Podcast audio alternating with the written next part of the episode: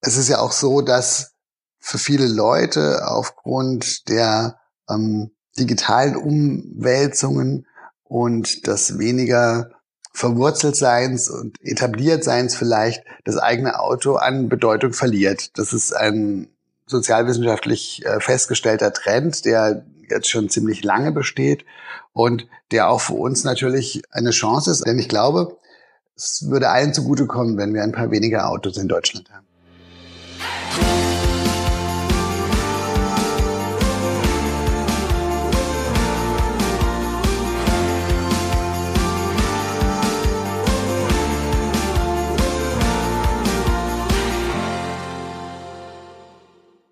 Hallo und herzlich willkommen zu einer neuen Folge von Unterwegs durch Würzburg, dem Podcast zur Europäischen Mobilitätswoche hier in unserer schönen Stadt am Main.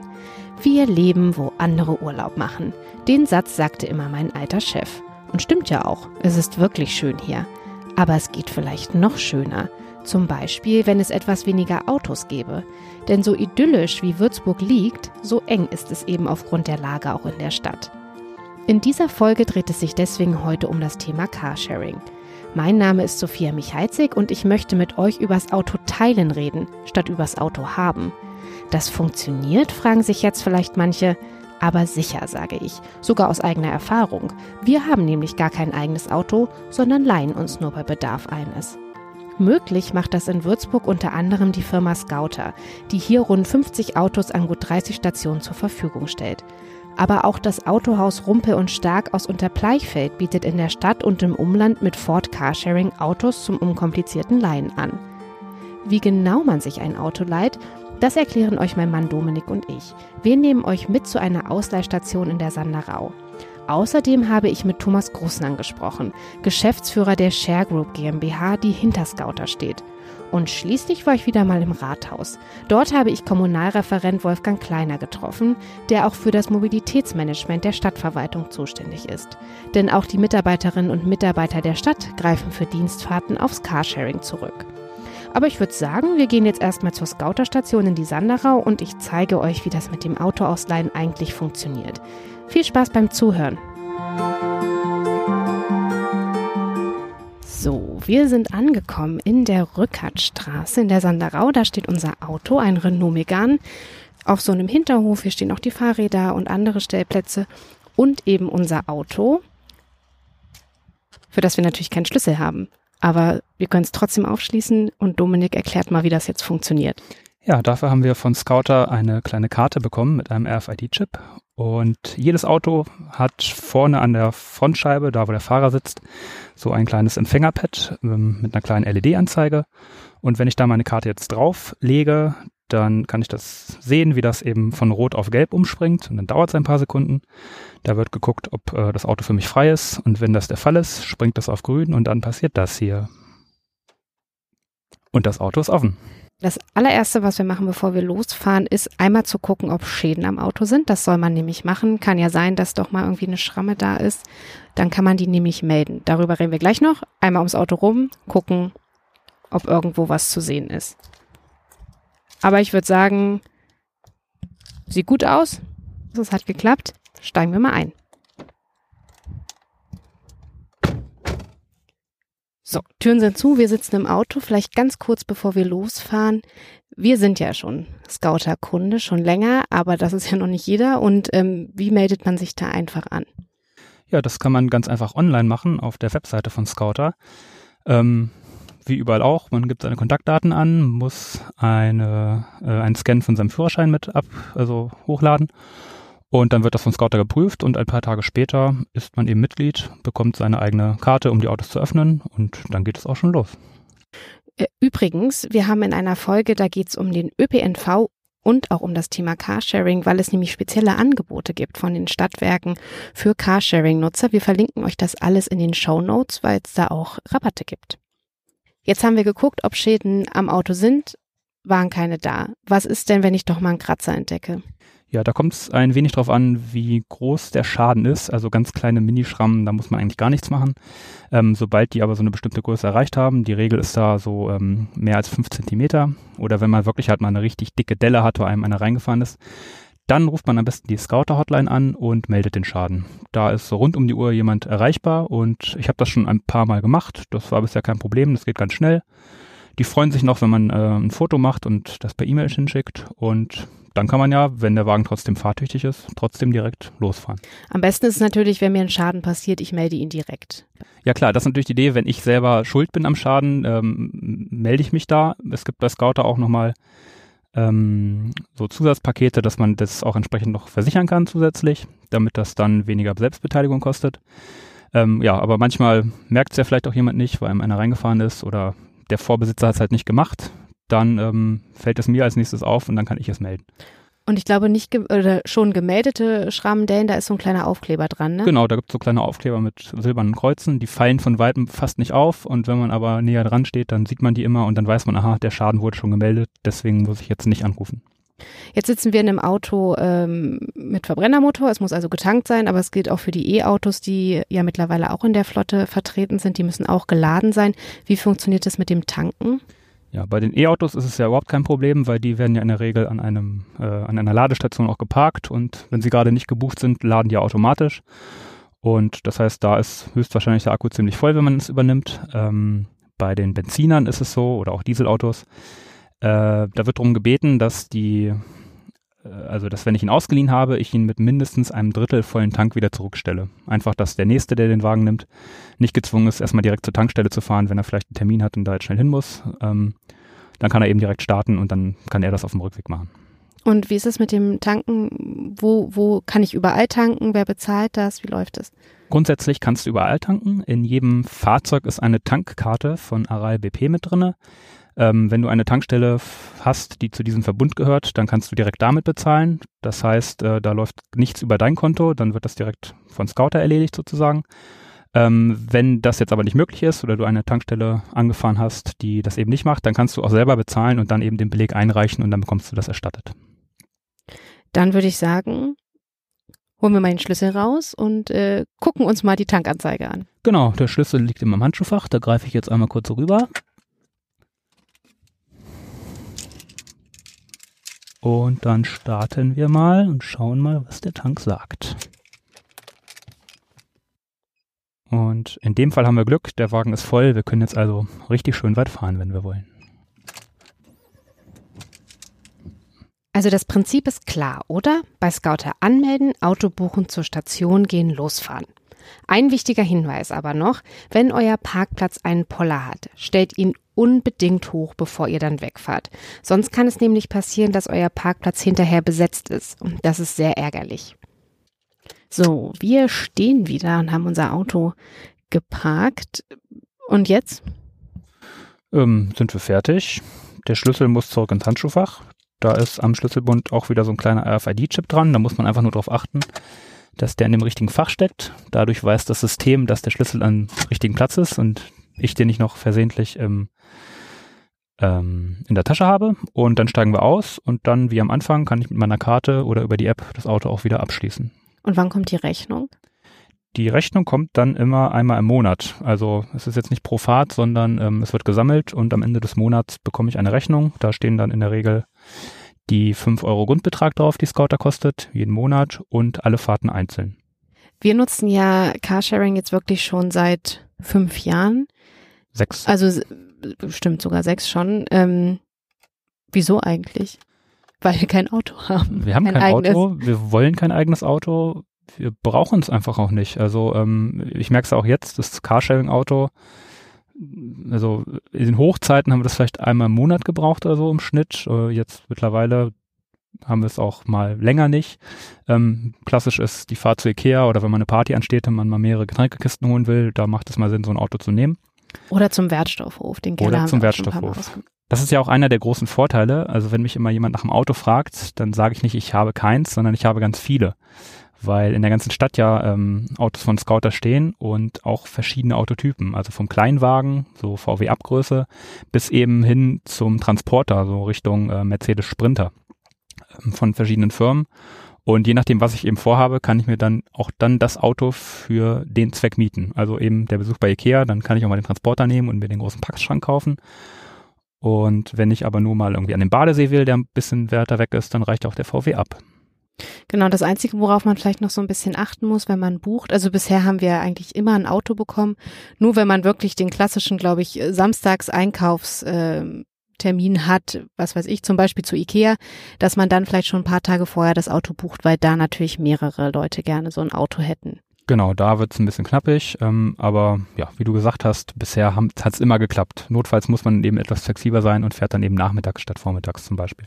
Und man muss auch sagen, dass äh, zum einen die Stationen ja auch mehr geworden sind in Würzburg im Laufe der letzten Jahre, sind es deutlich mehr Stationen geworden. Genau. Und die Flotte wurde auch erweitert. Es gibt E-Autos mittlerweile. Ja, das ist auch eine sehr schöne Sache. Ähm, da habe ich mich auch gefreut, weil das war für mich die erste Möglichkeit, auch mal ein E-Auto zu fahren. Ich habe mir einfach mal, als wieder eine Fahrt anstand, äh, ein E-Auto bei Scouter gebucht und konnte die Fahrt dann mit dem E-Auto machen. Was übrigens ein sehr schönes Fahrgefühl ist. Das, ähm, mittlerweile ist es so, wenn ich ein Auto brauche und das von der Größe passt, dann gucke ich immer, ob ich auch ein E-Auto kriege, weil ich eigentlich lieber damit fahre.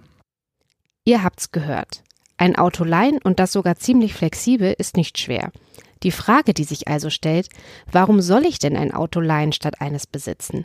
Das kann am besten Thomas Großmann von Scouter beantworten.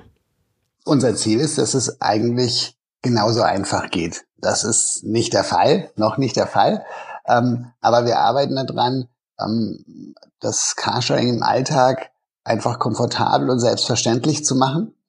Ähm, und dafür müssen wir natürlich uns ein bisschen unterscheiden von dem Mietwagen, wie den jeder kennt. Äh, das funktioniert ja dort so. Man sucht sich jeden Anbieter aus. Wahrscheinlich guckt, macht man eine Internetrecherche nach dem Preis und dann ähm, bucht man das, dann geht man dahin, lässt einen Schlüssel geben, macht ein Protokoll über den Zustand des Autos und beim, bei der Rückgabe ist wieder das gleiche rückwärts. Ähm, so funktioniert natürlich äh, Carsharing nicht und darf nicht funktionieren, denn unser Anspruch ist ja, wenn Sie als Carsharing-Kunde viele ihre Wege ohne Auto ähm, bewältigen, aber dann doch mal eins brauchen, dass es dann unkompliziert und schnell geht. Wir wollen ja keine Autoverhinderer sein, wir wollen ein Auto anbieten, aber eben da, wo ähm, das Auto seine Stärken hat und durch andere Verkehrsmittel nicht zu ersetzen ist. Und wir wollen das gemeinsam machen mit dem öffentlichen Verkehr, mit dem Radverkehr und aber auch mit der Möglichkeit, einfach mal zu Fuß um die Ecke zu gehen. Die Idee des Autoteilens ist übrigens schon ziemlich alt. Zum Beispiel gab es in den 70er Jahren in Frankreich schon ein erstes größeres Projekt, hat sich aber leider nicht durchgesetzt. Und heute? Wenn man ganz ehrlich und streng zu sich selber ist, müsste man ja eigentlich sagen, Carsharing führt ja immer noch ein Nischendasein. Wenn Sie sich mal anschauen, wie viele Fahrzeuge es in Deutschland gibt und wie viele Fahrten damit täglich gemacht werden, da sind wir gerade mal im Prozentbereich, also im 1%-Bereich. Das ist natürlich nicht das, wo wir hinwollen. Klar, besser geht immer. Aber gerade wenn man sich unsere Stadt anguckt, sieht man, wie sich die Zeiten ändern. In Würzburg sind wir noch gar nicht so lange, aber wir sind auf eine tolle Situation gestoßen, nämlich auf eine echt grundlegende Kooperationsbereitschaft ähm, der Kommunalpolitik und der Stadtverwaltung. Und dadurch ist es gelungen, in echt, ich sag mal, vier Jahren ein wirklich gutes, also bundesweit, im bundesweiten Vergleich wirklich gutes Carsharing-Angebot aufzubauen. Und das zeigt aus meiner Sicht, dass wenn äh, die Politik hilft, und zwar gar nicht unbedingt mit riesigen Summen, sondern mit der einen oder anderen Maßnahme, eine Fläche, die die Stadt vielleicht sowieso besitzt, ähm, zur Verfügung zu stellen, äh, Öffentlichkeitsarbeit mitzumachen, ähm, das Carsharing einfach zu helfen, dass, dass das Carsharing sichtbar wird, dann kann so eine Entwicklung auch ganz schön schnell gehen und ganz schön erfolgreich sein. Und das ist sicher auch einer der Wege zur Ausbreitung des Carsharing. Also ganz klar unser Appell, liebe Kommunalpolitiker, bitte denkt dran, wir schaffen Autos aus eurer Stadt und unterstützt uns dabei. Dieser Appell ist in Würzburg offensichtlich auf offene Ohren gestoßen. Zum Beispiel bei Kommunalreferent Wolfgang Kleiner, der für das Mobilitätsmanagement der Verwaltung zuständig ist. Er hat mitorganisiert, dass es eben nicht nur mehr Stationen in Würzburg gibt, sondern dass auch die Mitarbeiterinnen und Mitarbeiter der Stadt selbst für Dienstfahrten auf Carsharing zurückgreifen können. Darüber habe ich mich mit ihm im Rathaus unterhalten. Es gab vor einigen Jahren hier im Rahmen ja, unserer Führungsfortbildung so verschiedene sogenannte Leuchtturmprojekte. Eins dieser Leuchtturmprojekte war das Thema Mobilitätsmanagement für die Stadtverwaltung. Das ist unter meiner Regie gelaufen und ein wesentlicher Eckpfeiler äh, dieses Leuchtturmprojektes ist letztendlich äh, Carsharing hier für uns alle im Rathaus mit einzusetzen. Und ähm, das hatten Sie mir ja vorher schon erzählt. Die Stadt ergänzt ihr Angebot an Dienstfahrzeugen, nämlich mit Carsharing-Autos. Also es gibt natürlich jetzt die Autos zum Beispiel vom Gartenamt, die fallen natürlich da raus, aber so die, die klassischen Dienstwagen, die man nutzt, äh, werden auch durch Carsharing-Autos ergänzt. Wieso macht die Stadt denn das? Ja, das ist ein äh, tatsächlich zunächst einmal ein wirtschaftlicher Aspekt, den wir da eingeführt haben, weil wir einfach festgestellt haben, dass die rund 150 PKWs, die so als Dienstfahrzeuge für die gesamte Stadtverwaltung und für alle Dienststellen im Einsatz sind, einfach zu einem Großteil nicht in der Form ausgelastet sind. Und wenn man Fahrzeuge nur äh, 10 oder 20 Prozent ihrer Zeit äh, bewegt und dabei relativ wenig Kilometer zurücklegt, dann ist es einfach teuer, solche Fahrzeuge zu kaufen und entsprechend zu unterhalten. Ist Carsharing einfach deutlich günstiger. Nicht falsch verstehen, es geht hier nicht nur ums Geld, sondern Carsharing hat natürlich noch einen anderen großen Vorteil. Aber natürlich ist es klar ein ganz deutlicher Umweltaspekt. Da kommen mehrere Gesichtspunkte dazu. Natürlich äh, äh, ähm, die E-Mobilität hält ja insgesamt ähm, nach wie vor mehr Einzug und man hat natürlich die Chance, äh, E-Mobilität über Carsharing transparent zu machen und dem Bürger zugänglich zu machen und damit natürlich auch unseren Mitarbeiterinnen und Mitarbeitern, die ja selber Multiplikatoren sind, weil sie ja den Mobilitätsgedanken, den sie hier erfahren, weiterleben und raustragen in ihre Familie und in den Bekanntenkreis hinein. Ein weiterer Aspekt ist natürlich, dass wir dadurch, dass Carsharing-Fahrzeuge vorhanden sind, ja immer eine sehr moderne Flotte haben. Also herkömmliche Fahrzeuge, die haben ja eine Lebensdauer von acht, zehn oder zwölf Jahren gehabt. Das heißt, man hat immer auch einen Großteil von Fahrzeugen, die eine relativ veraltete Technologie haben. Stichwort Euro-Normen braucht man da nur äh, erwähnen. Ich glaube, das sagt jedem etwas. Und äh, da kommen wir natürlich mit modernen Fahrzeugen, äh, die vor allen Dingen auch keine Stickstoffdioxide mehr ausstoßen, natürlich wesentlich besser voran, weil alle zwei bis drei Jahre in dem Zyklus auch die Carsharing-Fahrzeuge wieder ausgetauscht und erneuert werden. Relativ neu sind zum Beispiel mehrere E-Autos, die den Würzburger Carsharing-Nutzern zur Verfügung stehen.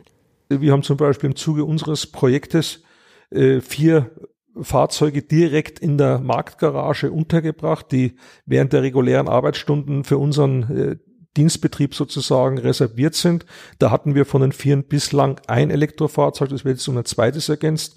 Der weitere Vorteil natürlich an dem Konzept dieser Marktgarage ist, diese Fahrzeuge am Wochenenden und auch unter Nacht auch der Allgemeinheit der Öffentlichkeit zur Verfügung stehen und hier natürlich damit auch ein weiterer attraktiver Standort äh, für die Gesamtbevölkerung in Würzburg besteht, um Carsharing nutzbar zu machen.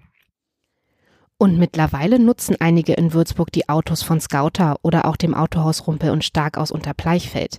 Waren es früher vor allem Leute, für die Carsharing eine bewusste Lebensentscheidung war, ist die Gruppe heute viel durchmischter. Das ändert sich aber, das finde ich auch sehr erfreulich ähm, dahingehend, dass Leute Carsharing unter pragmatischen Gesichtspunkten betrachten. Also ist es für mich eine einfache Lösung, ähm, dahin zu kommen, wo ich hin will. Ist es eine kostengünstige Lösung. Ich glaube, der Weg ist gut, weil der Weg dann auch in die Breite führt.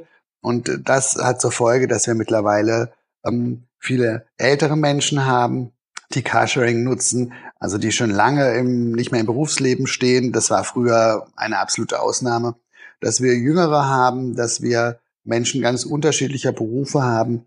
Also das ist ein bisschen, dann nähert sich das äh, an an den Autobesitz. Es besitzen auch völlig unterschiedliche Leute Autos. Und so ist es beim Carsharing mittlerweile auch. Und das ist eine tolle Entwicklung, finde ich. Übrigens, sowohl Scouter als auch das Autohaus gehören zum Flingster-Netzwerk. Und das ist? Das Flingster-Netzwerk ist ein mehr als bundesweit, sogar in Ansätzen europaweit funktionierendes Netzwerk von Carsharing-Unternehmen, die sich gegenseitig äh, die Nutzung der Fahrzeuge für die Kunden des jeweils anderen ermöglichen, so dass unsere Kunden eben nicht nur in den acht Städten, in denen wir selber Fahrzeuge zur Verfügung haben, sondern bundesweit in etwa 400 Städten und darüber hinaus sogar in Österreich, Italien, der Schweiz die Möglichkeit haben, vor Ort ein Auto ganz einfach, so einfach wie zu Hause zu benutzen, wenn Sie mal eins brauchen. Äußerst praktisch also, wenn ihr dienstlich oder privat eben in anderen Städten unterwegs seid. Also jetzt am besten alle vom Carsharing überzeugen? Also natürlich erreichen wir nicht denjenigen, der ähm, jahrelang spart, um sich dann einen Dreier BMW zu kaufen, sage ich mal. Ähm, ja, für wen Auto Hobby und ein Stück weit Lebensinhalt ist, äh, für den haben wir kein Angebot parat. Ähm, aber für alle anderen, und das ist doch die weitaus überwiegende Mehrheit, ähm, ist Carsharing eine Alternative, die nicht für jeden passt, ganz klar. Aber man, ich würde mich freuen, wenn immer mehr Leute, vielleicht sogar eines Tages fast jeder, vielleicht wird es dann selbstverständlich, sich fragt bei der Frage, wie er seine Mobilität oder sie ihre Mobilität organisiert, ob Carsharing da vielleicht dazugehört. Und das halte ich für realistisch. Passiert ja auch heute schon.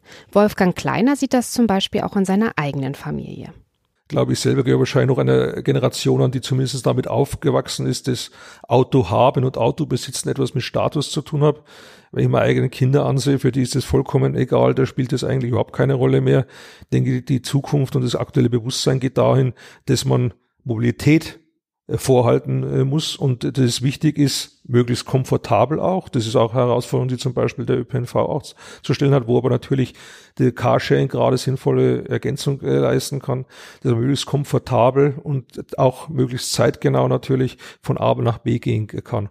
Und wenn man sich das jeder nur mal selber überlegt, äh, dann ist es ein sehr einfaches Rechenspiel letztendlich, wenn ich alle Kosten zusammenzähle, ein, der, von der Anschaffung, von Steuern, von Versicherung, von dem Sprit, von den Unterhaltungskosten, die ich habe, dann kommt ein Carsharing-Auto in jedem Fall deutlich günstiger, als wenn ich ein eigenes Fahrzeug habe. Und natürlich ist es eine gute Perspektive auch so für eine Stadt wie Würzburg. Raum ist knapp äh, und es ist natürlich schade, wenn der wenige Raum äh, insbesondere durch oberirdisches Parken von Fahrzeugen äh, besetzt wird. Also insofern äh, ist es eine große Chance für einen jeden Einzelnen, selber umweltbewusster und wirtschaftlicher zu handeln, aber auch natürlich ein, äh, durchaus ein wichtiger Entwicklungs- und städtebaulicher Aspekt äh, für uns Städte. Dominik hat es ja vorhin schon gesagt. Wenn er gefragt wird, hat er nicht dieses oder jenes Auto, sondern eben ganz viele. Das ist auch der unschlagbare Vorteil von Carsharing, hat mir Thomas Großmann bestätigt. Ich glaube, der wichtigste Vorteil ist, dass Sie sich nicht entscheiden müssen, kaufe ich mir ein ganzes Auto mit allem, was daran hängt, an Kosten, an Folgekosten, an äh, Arbeiten, oder lasse ich es, sondern Sie können so viel Auto haben, wie Sie brauchen. Das heißt, ähm, manche Leute nutzen das System ziemlich viel. Ähm, die fahren mehrmals die Woche mit dem Auto, manche fast täglich kurze Strecken. Andere nutzen es ein oder mehrmals im Monat und wieder andere, die haben das quasi nur als Mobilitätsversicherung. Das heißt, sie sagen, ich komme eigentlich ganz ohne Auto aus, aber für den Fall, dass ich doch mal eins brauche, ganz unerwartet, will ich eine Lösung haben. Und äh, dieses äh, Auto on Demand, wenn Sie so wollen, und ähm, dieses äh, Skalieren der, der Intensität, ohne dass es sie irgendwelchen Aufwand kostet, ohne dass sie irgendwas an- oder abmelden müssen. Das ist, glaube ich, ein Top-Vorteil vom Carsharing gegenüber einem eigenen Auto. Also, wie sieht's aus bei euch? Habt ihr jetzt Lust, doch mal ein Auto zu leihen? Ich kann's nur empfehlen. Und ich wette, die nächste Station ist auch gar nicht so weit von euch entfernt. In den Shownotes verlinke ich euch alles zu Scouter und dem Angebot vom Autohaus Rumpel und Stark. Dann kann da nichts mehr schiefgehen. Und ansonsten hoffe ich natürlich, dass ihr euch auch die anderen Folgen unseres Podcasts unterwegs durch Würzburg anhört. Denn das Motto klimafreundliche Mobilität für alle umfasst ja noch viel mehr. ÖPNV zum Beispiel, Radverkehr, Barrierefreiheit oder auch Elektromobilität. Bleibt also dran und abonniert uns am besten. Danke fürs Zuhören. Bis zum nächsten Mal.